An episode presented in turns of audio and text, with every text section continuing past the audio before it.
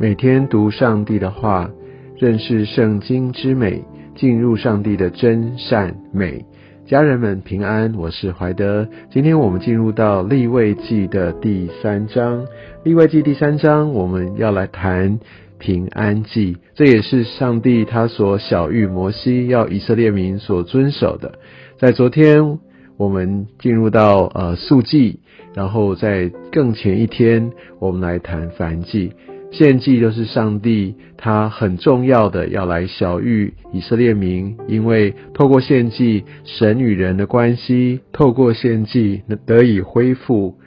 在今天我们所谈的平安祭，就讲到与神的关系，还有与人的关系，都透过平安祭来得以。重新开始，重新恢复。所以平安记有另外一个翻译的方式，就是叫 fellowship，就是一个连结。所以平安记象征着与神与人的和好，而平安记的线上除了象征和好，它还有酬谢还愿的这样的一个功能。而且凡祭呢，如果你还记得的话，它是全部都要烧给神，它是全部归给神的。为的是我们的罪都必须透过这样的一个翻祭，能够献祭，乃至于上帝可以不看我们的罪，来作为有那个寄生哈那个牲畜成为我们的替代。而在素祭就象征将我们的生活，呃，我们这一切的行为摆上。那素祭的话，它就是把那个细面的一部分来烧给神，献给神，其他的部分是归祭司来享用。而这个平安祭呢，呃，它就是有一个给大家享用的一个意味，就除了把那个最珍贵的脂油的部分要献给神。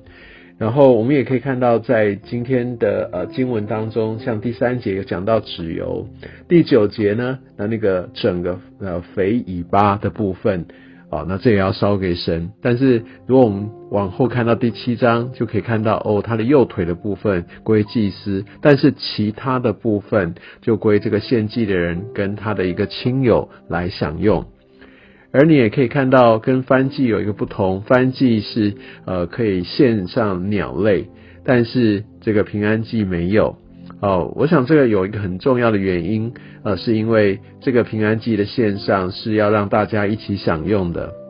鸟类太小，而且呢，鸟类它本身也没什么植油，也献上给神的部分也很少，所以你可以。特别看到在这边就讲到，可能是现用用牛用羊，哈，这样不管是绵羊或者是山羊，其实平安祭它也是预表着耶稣基督，他要成为了神跟人之间的和睦，就像在以弗所书二章十四到十五节这边讲到，啊，耶稣基督成了神跟人之间的那个和睦，所以当我们献上这个平安祭，呃，也是。看见神他的心意是让人有办法跟他和好，让他的同住可以持续在人的当中，让人可以来承载。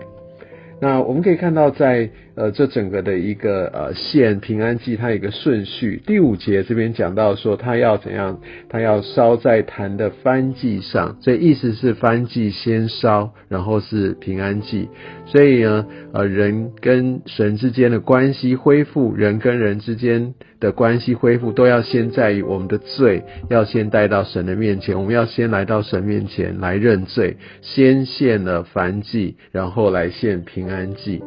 而我们可以看见哦，无论是献什么样的动物，比如说像第二节啊，都是亚伦子孙做祭司的，要把血洒在坛的周围，所以这代表就是说，这个血的一个献上，哈，代表要一个除罪。都是由祭司来执行，而其他非祭司的人来负责这样的一个献祭，所以我们人必须透过这样的一个呃除罪的这样的一个过程，要他必须先，就像刚才所提的，